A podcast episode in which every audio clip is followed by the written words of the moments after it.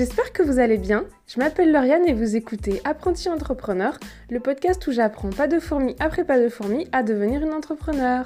Aujourd'hui, nous sommes le 1er septembre, ça veut dire que c'est l'occasion de la rentrée pour beaucoup de personnes, mais c'est aussi l'occasion de se mettre des nouveaux objectifs parce qu'il nous reste 4 mois avant de finir 2020 et que comme cette année a été hyper étrange, eh ben, il nous reste 4 mois pour faire de la magie et pour nous mettre des petits objectifs qui vont nous permettre de changer un peu notre vie et de l'amener là où on voudrait qu'elle soit. Et à ce propos, j'ai envie de vous parler d'une vidéo de Simon Sinek qui s'appelle Comment mesurer le succès. Simon Sinek, à l'image de Gary Vee ou de Tony Robbins, c'est un peu un mec qui est à fond dans l'entrepreneuriat aux États-Unis et qui, du coup, maintenant qu'il a plutôt bien réussi, donne des conférences un peu inspiration, motivation. Et dans sa vidéo Comment mesurer le succès, il donne une autre interprétation, ou plutôt une explication à la phrase qu'on a un peu tous entendue, à savoir c'est pas la destination qui compte, c'est le chemin. Et oui, je vous le fais avec cette voix un peu vague parce que c'est une phrase qu'on entend souvent, mais à laquelle on ne prend pas souvent le temps de vraiment réfléchir. Dans sa vidéo, Simon Sinek explique que les critères qu'on a pour mesurer la réussite ne sont pas totalement faux, par contre, ils sont incomplets. Et je vais prendre le même exemple que lui parce que je trouve ça hyper parlant. Il prend l'exemple de quelqu'un qui veut vendre un livre sur Amazon. Et il nous explique qu'en fait, avec l'algorithme d'Amazon, si on met notre livre auto-publié sur Amazon et qu'on demande à tous nos amis d'acheter ce livre dans la même heure, on va avoir le petit label best-seller sur Amazon, etc., etc. Ok, on va être ce meilleur auteur vendu, cet auteur best-seller sur Amazon, une fois dans notre vie. Pour beaucoup, ça peut être un critère de réussite. Mais une fois que nos amis, ils nous ont aidés à atteindre ce palier, qu'on a atteint ce palier d'auteur best-seller, c'est pas dit que notre livre continue à se vendre.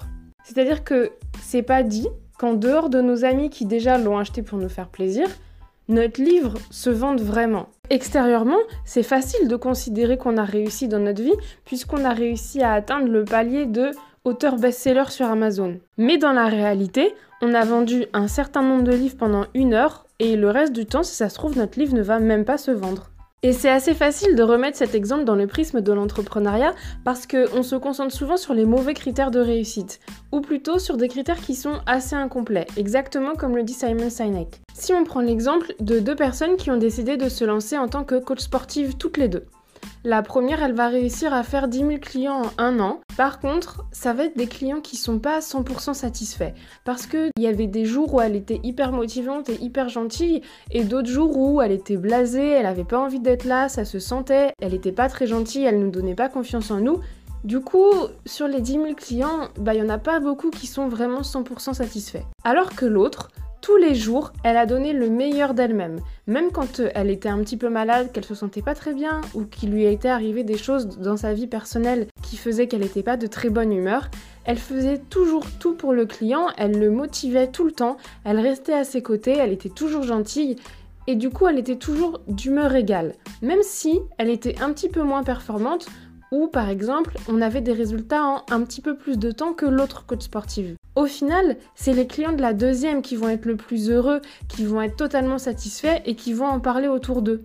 Et si pour évaluer la réussite de ces deux personnes, on ne regarde que les chiffres, on va penser que c'est la première qui a le mieux réussi, alors que sur le long terme, il vaudra mieux préférer un petit peu moins de performance, mais quelqu'un qui est totalement digne de confiance. Voilà, j'espère que cet épisode vous aura plu, qu'il vous aura motivé ou appris des choses. Vous pouvez me retrouver sur Twitter ou sur Instagram si vous voulez garder contact. En attendant, je vous souhaite une bonne journée ou une bonne soirée. Bisous